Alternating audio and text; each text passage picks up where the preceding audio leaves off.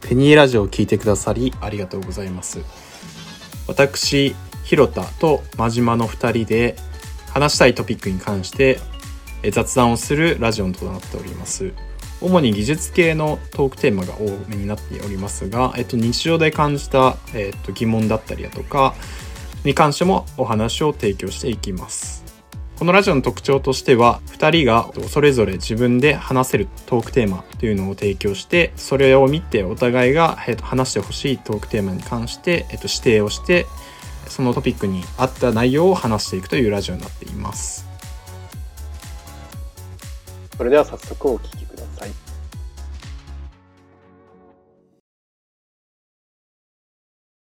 でも今回まあテーマとして、まあ技術的なものなんかね、喋りたいことをメニューとして出して、うん。で、そのメニューの内容はい。を相手が選んで、お互い出したやつを、えっ、と、一つ選んで、それについて喋るという、そうですね。っていうことになりますね。こんな感じの話はできますよっていうメニュー出して、あそ、うじゃあこれ聞きたいなっていうのを、もう相手が出すっていう感じですね。で、まあ俺のメニューなんだけど、はい。ロボット、日本のロボットベンチャー、海外のロボットベンチャー、うん。えー中国のロボットベンチャー、うん。テスラモーターの、まあ、新しい最新の技術うん。について、うんえっと、インド料理にうん。うん。ついてぐらいかな。うん。今のところ。あと 4D プリンターですの中で、ちょっと調べてこれたのが 4D プリンターだけだったんで、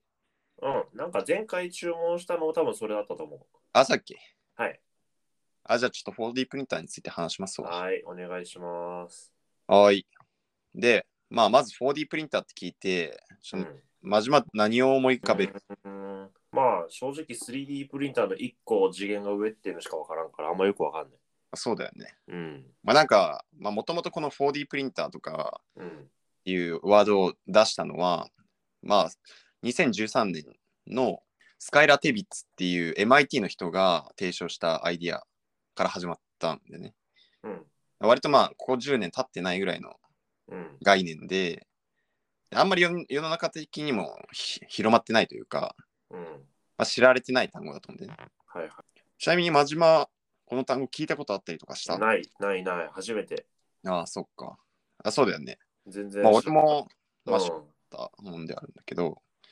まあその MIT のまあ、まあ、博士持ってる、まあ、教授に近いようなポジションの人が、まあ、スカイスカイラーティビッツっていう人なんだけどが2013年に TED トークであれの講演で最初にその 4D プリンターの話が出てきてうんまあその世に知れ渡ったというかその人の概念が、えまあ広まったという感じなんだけどーうんでまあどのくらいその知名知名度っていうかその社会的認識度があるかっていうのを調べたのねうんで、あの、Google のさ、検索、なんだろうな、ウェブの検索の数値が見られるっていう、あああるじゃない。ない。Google アナリティクスかな違うな、アいはナいリティクスじゃないけど、うんまあ、で、調べてみて、2013年やっぱ公演後にバッと増えてるんだけど、うん。それ以前でも、なんかね、その公演の後の、えっと、マックスの数値が100としたときに、うん。まあ、25%ぐらいはね、4D プリンターっていうのは調べられては、検索はされてて、うん。で、その後ね、その公演の後は、まあ、ちょっと下がって1年後ぐらいから、まあ、50%から40%でちょっと下がってて、最近まではなんか25%ぐらいまた落ち着いてきたみたいな感じなんだけど、なるほど。うん、だから多分ね、論文レベルでのアイディアっていうかは、まあ、もともとその人が言い出した前からあって、うん。まあ、そのテッドトークでひ広く知れ渡った後に、まあ、なんか関心がちょっと薄れてきて、また戻ってきたみたいな感じなんだよね。うんはいはい。はい。で、まあそこから、まあでも、その広く知れ渡っ広く知れ渡ったところからまあ9年経ちますと。うん。で、まあ基本的に、まあその 4D プリンターに関する検索をすると、まあそのスカイラテビッツさんがやっているラボ、ラボがあってね、MIT うんのラボがあって、そこのリサーチたった2人なんだけど、そのスカイラテビッツ含めて、うん、ちゃんとしたその学生とかいるんだけど、うん。なんか表に出てやってる人2人で、ただ、すごいね、スポンサーがめちゃめちゃ豪華で、まあ、Google をはじめとして、まあ、BMW とか、うん。うん。コンバースとか、うん。うん。 P&G とか、はいはい。あと、オートデスクっていう、ああ 3D プリンターもね、うん。有名な会社、シミュレーターとかさ、作ってる会社も、オートデスクオートデスク、オートデスクか、と CAD の CAD の、ああ。もう協賛しててで、特にオートデスクはね、なんか共同でやってて、サイボーグプロジェクトっていうのがあって、それでなんかね、4D プリンターのシミュレーターをね、開発したりするんだよね。うーん。で、まだ。ね、売られてないみたいなんだけど、うん。まあ、共同研究でやってるみたいな感じで、うん。まあ、そういうところにも、まあ、力を注いでると。で、一緒にやってるみたいな感じっぽいね。うんまあ、そんな感じの、えー 4D プリンターなんだけど、まあ、論文数もね、一応ね、言っとくと、まあ、なんか2011年とか、そのアイデアが増え、なんだろうな、広まる前は、うん。まあ、1000、でもまあ、結構あって、その、んその年での、えっ、と、パブリケーションっていうか、その論文の、うん。えっ、と、まあ、採択された論文の数だよね。うん。が1392件うん。が2011年のね。うん。で、その後2013年で、まあ、1000本ぐらいバッて増え、1000本か2000本ぐらい増えて、はいまあ、3500とかになって、うんで、その後はまあ、ちょっと横ばいになりつつも、2017年ぐらいには、えっ、と、5000近く行きまして、あ、どんどん増えてるんだ。微増してって、で、まあ、2019年には7000とかになったよね。え、それは1年に7000。あ、そうそうそうそうそう。ああ、じゃあもうすごい潤沢に増え、順調に増えてるんだ。そうそうだから2011年と比べると、まあ、7倍弱のうん増加ですよね。6年で。あごめん、8年だ。たった。うん8年で、まあ、そんぐらいの、まあ、6倍近くが増えてますうん。うん。という感じなんですね。で、まあ、なんか論文レベル、だから研究分野で言うと、まあ、盛り上がってきているかなという感じなんですね。まあ、じわじわだけど。うん。うん。で、まあ、全然2020年とかの論文とかを、まあ、調べてもバンバン出てくるし、Google スカラーとかで。うん。まあ、なんかその、じゃあ 4D プリンターって何、何ぞやって話なんだけど、うん。で、まず、まあ、ちょっと 4D プリンター、概念、概念というか、まあ、ざっくりどういうもんかっていうところを話して、その後になんか何がいいのかって話に、えっと、していこうかと思ってて、4D プリンター、まあ、定義というか、まあ、どういうもんかっていうと、材料系のものなんだけど、うんまあ、基本的にその 3D ププリンターでプリントされた、その造形されたものが、うん。うんまあその材料、プリントされた材料の性質から、えーっと、まあ、違うものに時間を、時間軸っていうのを追加することで、まあ、変形していくものなんだけど、うん。じゃあその 3D プリンターでプリントされたものが変形するものとは何、どういうものなのかっていうところが、もうすでに研究分野として昔からあったものあなんですわ。だあかあら、そのなんか時間を通じて物が変形するっていう、えっ、と、もともとの研究分野に、えっ、と、3D プリンターでプリントしたものっていうのを、まあ、付け加えたのが、ある意味 4D プリンティング、うんうんプリンターとかっていうものうんうんのアイデアなんでね。はいはい。じゃあ、その、なんなので、まあ、割とコアになるのは、まあ、もともとの 3D プリンター、時間軸を追加することで、えっ、と、何に、どういう形に変化するかっていう研究分野の、うん。っていうところの話をするうんうんと、はい。時間によって形を変えるっていうごめんごめものが、まあ、セルフアセンブリーっていうんうん。分野があるのね。うん。まあ、日本語で訳すと、まあ、直訳するとなんか自己組織化っていうらしいんだけど、まあ、じ、なんか自分、自己組み立てみたいな、自分で組み立てみたいなイメージだよね。そうだね、そうだね。アセンブリーだからね。そううなんか組み立てるみたいな感じなの。ん。うん。そうまあ、そうそうそう。まあ、なんかそんな感じなんでね。で、そのセルフアセンブリーの定義っていうのがあって、バラバラのパーツが周囲との、まあ、相互作用によって、うん一つの構造を形成することっていう意味かな。うんだからまうあ、んなんかバラバラの、ごめん、バラバラのパーツが、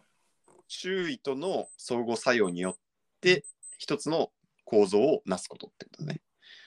は今疑問に思ってるのバラバラのパーツって何ぞやってこあ、なとんか、うん、複数のっていうの感じがよくわかんない。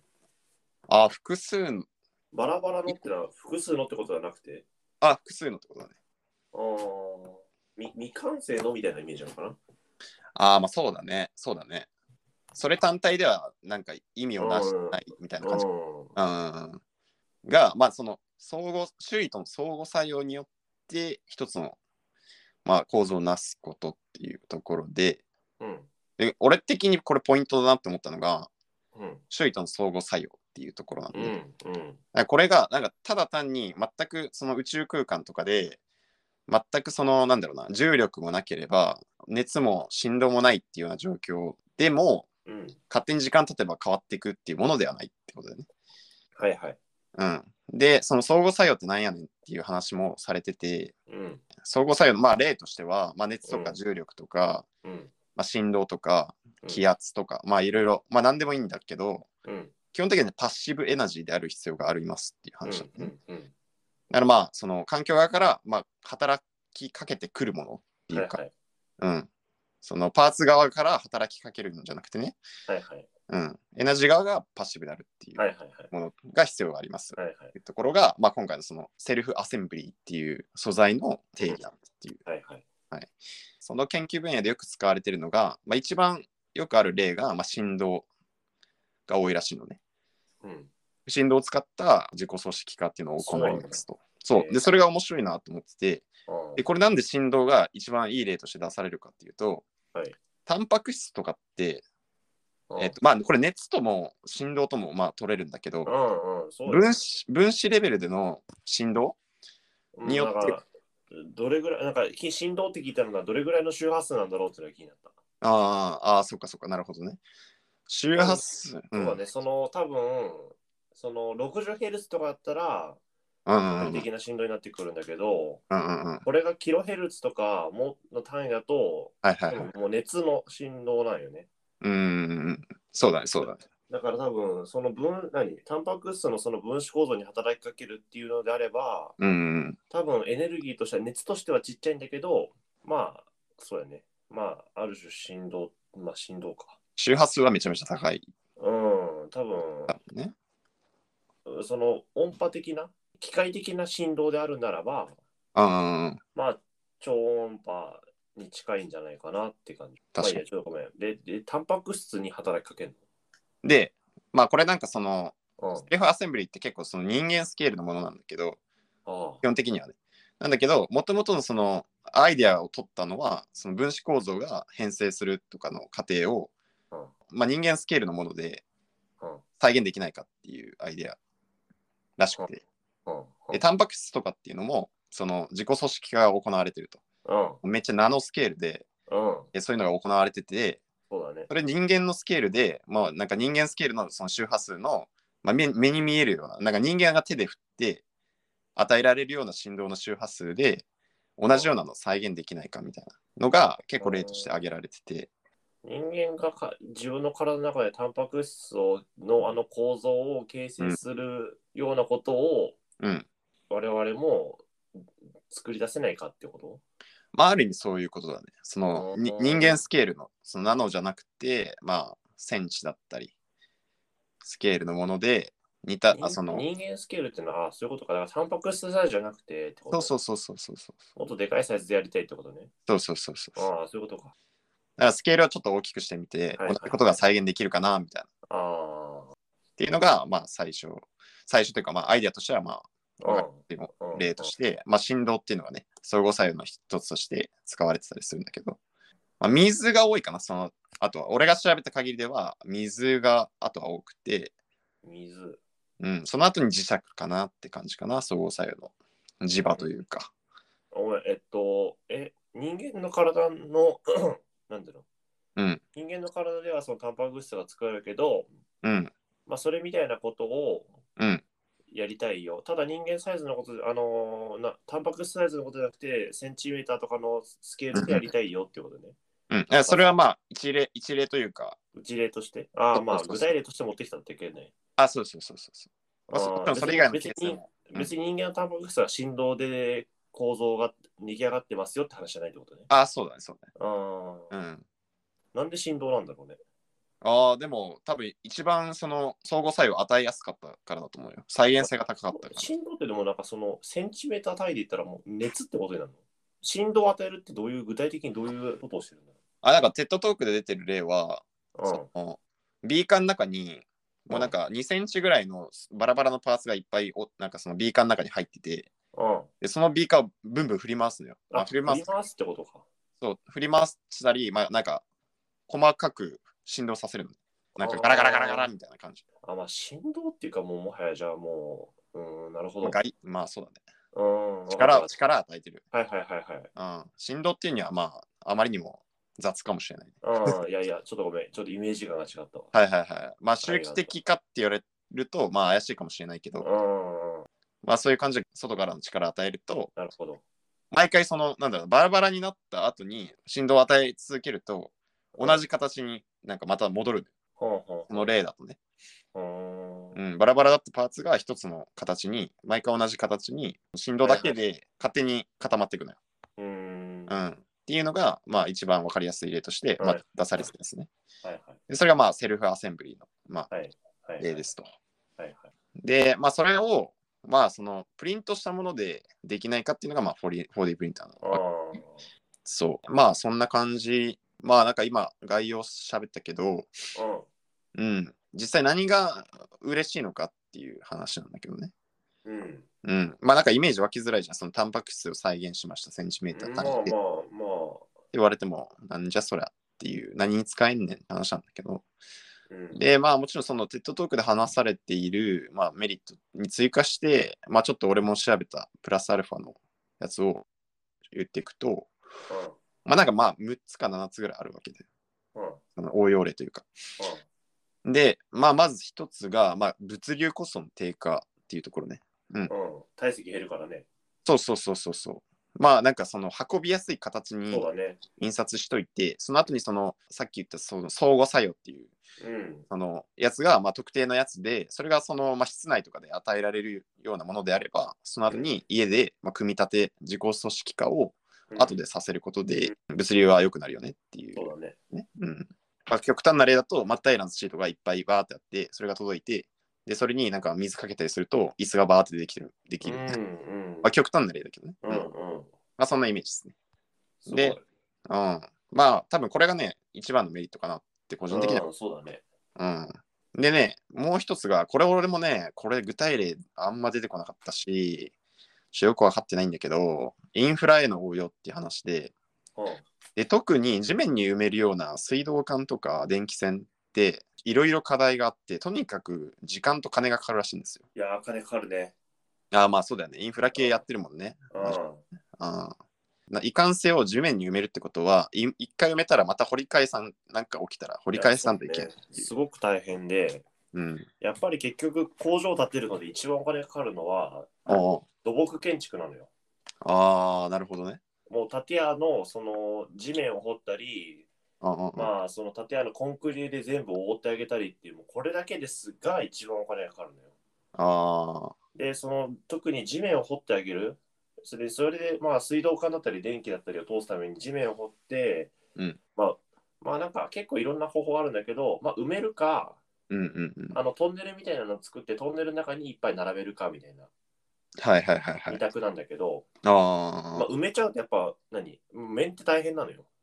まあそうだよな。掘り返さなきゃいけなこうい。傷ついたらそこ掘り返さなきゃいけないからまたうんうん、あのクレーン呼んで呼ばなきゃいけなくなっちゃうから大変だからはいはいは結い構その繰り返しメンテ必要するねみたいな感じはいはいはい。の時は結設定な構のそうんのトンネルみたいなものを入れてあげてああ、はいはいはいはいはい。そのブロックのトンネルを土の中に埋めてその中にエッサホースを通すってイメージなんでねなるほどなるほどなるほまあこれはすごいお金かかるね確かど。に、まあそうだよな。うんまあど、なんか、なかなか効率化できなそうだし、点検も大変だしね。そうだねもうこれはもうどうしようもない感じのお金だねなるほど。そこに対して、まあ、期待されていますと、そのセルフアセンブリーが。で、なんおどううどうなるかっていうと、これもね、具体例が出ないから、うんあれなんだけど、自己組織化で水圧の相互作用に対しての対応をするっていう前提で考えたときに、まあなんか、水道管ってさ、その、まあ、水圧が一定になるように調整されてるじゃない。うんうんで、その、例えば破裂とかが起きたとしましょう。うんってなると、本来、えっと、まあなんだろう、流してる水の量に対して水圧がまあ一定じゃないとか、うんなると、まあおそらく故障してるだろうなとか破裂してるだろうな、うんうんうんわかるわけですね。うんうんで、それをまあセンサーとかじゃなくて、そのそう自己組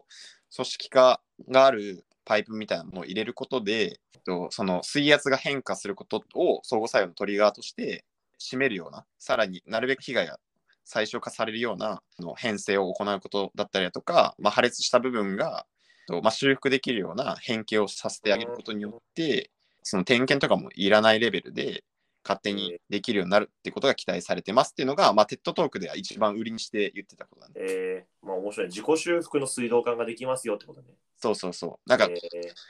なんだろうな、彼らのアピールポイントは、まあ、割と一貫して、コンピューターが必要ない、載せる必要ないですよ、うん話をしてたのね。ーうんで、これ結構重要だなと思ってて、うん今あるものって結構全部、まあ、なんだろうな、コンピューター化しようっていうのが前提な気がしてきていて、うん、うん、そうだ全ね。部プロセッサー全部載せて、うん、プロセッサーが全部判断して、そいつに判断の結果として、フィードバックとして何かあのアクションを起こさせるっていうことでの自動化をしようとしてるけど、まあそうだね。うん、材料だけでその設計さえうまくできれば、うん、まあそういったそのプロセッサーなしで期待する反応っていうのは起こせるんじゃないかっていう。うーん、でそれはもうもちろんコストも低くなるし、管理するそのプロセッサー自体が故障する時もあるわけだから、うん、その管理する対象も減るんじゃないかっていうう。ん、なるほにはど期待されてますっていう、まあすごい大きい絵を描いた感じなんだけどね、それは。ううん、で、そこにつながるところで別のメリットとしては、過酷な環境っていうところ。ん、で、たでさっき言ったように、なんか例えばロボットとかさ、その例えば、まあ、原発事故、うん、路面溶融しちゃってみたいな、もうなんか人が入れない場所にロボット突っ込んで、うん、状況を見ようみたいな。うん、でもあれ放射線量が半端なくて、うん、プロセッサーうまく動かないとか、うん、っていうことが起きちゃう。まあ、それこそ高温とかだったりもするんだけど、で、起きないっていうので、断念せざるを得ないみたいなこともあるわけじゃないですか。まあ、宇宙環境もそうなんだけどね。うん、まあ、そういう環境で、材料だったらもう選択肢が増えるわけじゃないですか。耐えうる材料っていう選択肢で見たときにね。プロセッサーはある程度まあ決まっちゃってるけど、動ける環境っていうのは、うん、ここをカバーできるような、まあ、材料っていうのをセルフアセンブリーすることで、期待する動きっていうのができるんじゃないかっていう、まあ、ここら辺もね、具体例がないんで、うん、とまあ難しかったね、今のは割と。超高温下の環境で、うん、ロボットは動きづらいけど、うん。けど、その自己組織化だったら、プロセッサーが、CPU が必要ないから、うん。自動で対応ができますよってこと。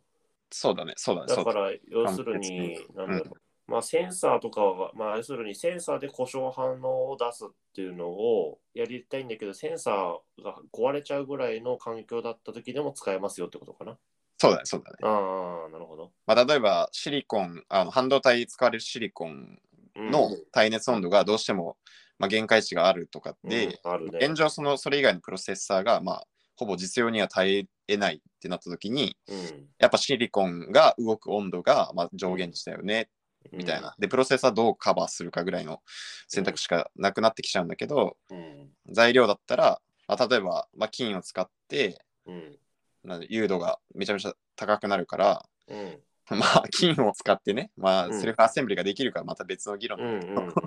まあ、イメージとしては、まあ、そういうこと、 そういうことだようね。んううんうんん、まあ、超高に耐えれる材料でセルフアセンブリが実現できれば、そういうのもできるよねっていうね。いいうんね。、うんうん。っていうのを期待されております。うんうんは。い。で、これはまあ、宇宙空間もそうですと。うん。うん、はい。で、他には、まあ、あと2個か3個ぐらい言うんだけど、うん。あとは建築への応用ですね。で、これはまあ、物流コストと近いかなと思ってて。そうだね。うん、やっぱぶ建築って物流コストが結構高いと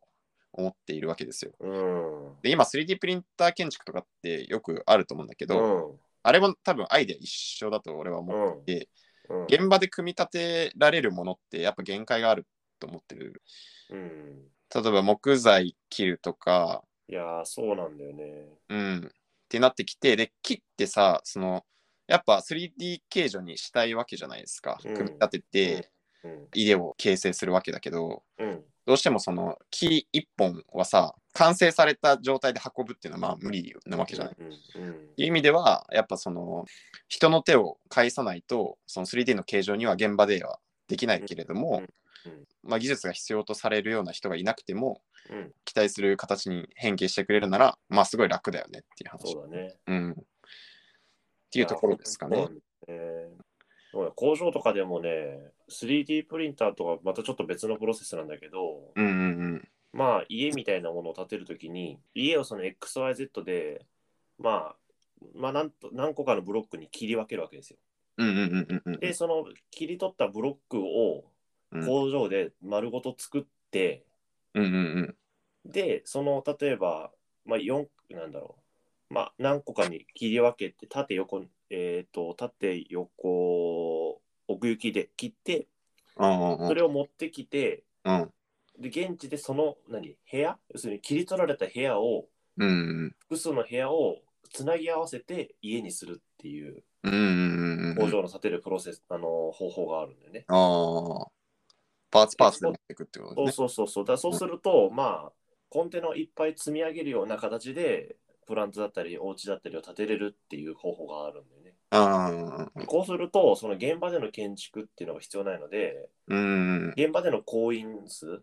人数っていうのかな、スタッフの数がすごく減るかはいはら、はいはい建築コストがすごく抑えられますああよなっているうほ方法なんだけど、どうんうんうんうんまあじゃあでもまあ実際はパイプとかね、つなぎ目どうすんのとかいう問題はいろいろあるんだけど、ままああそそ,、うんういう方法もあるんだよね。はいはいはいだからまあそれぐらいやっぱり人区っていうのは、要するに現地での人区っていうのは結構すごくコストとしてめちゃくちゃ大きいから、まあうんなる 3D プリンターでなんだろうと、まあ、削減できるのはすごくいいよね。ほどうんリンクっていうんだねそれねリンクっていうか、うんまあそう、リリンクえ今リンクって言わなかったあ、に人区ああ人人間の工数ってこと人間の工数そう。はいはいはいはいリンクっていうんだへえなるほど人間の工数がめがやっぱりめちゃくちゃ大きいから。ああまあそうだよねだし、その例えばスタッフをその、例えば現地の方に呼ぶ、はいはいはいはいはい呼んで作業するっていう、そのじゃあ呼んで作業するっていう、その環境を整えてあげるっていうコストもすごくかかるから、うんうんうんうんまあ大変なんだよね。はいはいはいはいはいはい例えば、そのまあ、電気とか、まあ、例えば、なんかまあ機械や機械とか何か発注するじゃんか。うんうん例えばパソコンいっぱい発注して、パソコン屋さんに買うと。うんうんうで、んパソコンを現地で運んで、じゃあパソコンセッティングしますっていうのも、うパソコンん屋さんを呼んでセッティングしてもらう必要があるのよ。はいはいはいはいそうすると1日何十万もかかるんだよね、実は。 まあかかりそうだねもう往復の交通費とホテル代とその現地でのあれと、で手当てっていうのが入るから、すごいコストになるから、まあなるべく減らしたいよねっていうのはめちゃくちゃわかああなるほどね、る。うん。ことまあね今そのズームとかそのテレワークが発達してきてさ、うんテレカンのやり取りはめちゃめちゃコストが下がったと思うけど、はいはい。実際にね手を動かすっていうなったら、まあ、どうしても人いないとっていうそう。ああ、なるほど。ああ、それ面白いな。でも確かに、で、で今回そのセルフアセンブリをこう建築に応用するとしたら、で今結構なんか 3D プリンターで簡易住宅をやってみるとか、なんかいろいろトライがあって、でも本当にしね商用化目前に近いところまで来たうん。たのよ。割と最近でも記事出てる、バンバン出てるんだけど、そうだね。で、それでもやっぱどうしても、その、なんだろうな、プリントする機材を現場にやっぱ持ってかないといけないなっていううんところは、まあ、課題としてあって、まあそうん 4D プリンターはそこも含めて解消できやすいかなと思ってるっていうのは、まあ、プラスアルファでの利点になるかなって、まあ、もちろんね、そのデメリットもたくさんあると思うんだけど、そうね、まあ、与える環境っていうのが、すごくその機材を必要としないもんだったらそれができるけどね。あ、そうだね、その相互作用ってやつの、うん、がどういう例えば電子レンジでチンして出来上がるとか言ったら、超巨大な電子レンジが現地に必要ですみたいなやつだったら、はいはいはまあ、なかなか大変だなって思うけど。まあ、そうだね、そうだね、うん、確かに。まあ、そうだ、水とかだったらね、いいんだけどね。とかね、例えば圧力がない状態とか、要するに超高あー圧で運ん超高圧の状態ではいはいはい運んはいで、うんで、それをパコッと外したら、ムクムクっと広がる。まあ、そんなのだったら簡単だよね。確かにね。なんか最近でもさ、最近っていうか、まあ、前からあるかもしれないけど、うんあの、キャンプのテントでさ、あー投げたら、投げたら組み立ちますみたいな。ちっちゃいやつだけど。あれも多分なんか、まあ、セルフアセンブリだよなと思って。うん。まあ、セルフアセンブルじゃアセンブルね。だって、うん、要するに機械的な、その、拘束が解かれたら、そそうなんのだ。目的の形に仕上がるってことだもんね。うんうんうん。そう環境に対して変わるってことだよね。そうだね、そうだね。ううんん。一緒だよね。だからね。一緒だと思う。うん。まあ、あれのプラス、なんだろうね、アドバンス版みたいな感そうじ。だね。あまあ、もうちょっと機能がたくさん入ってると、よりセルフアセンブリっぽいよね。うんうんうんうん。素材とかもね、いろいろ対う応んできれば。うん、そんな感じですわ。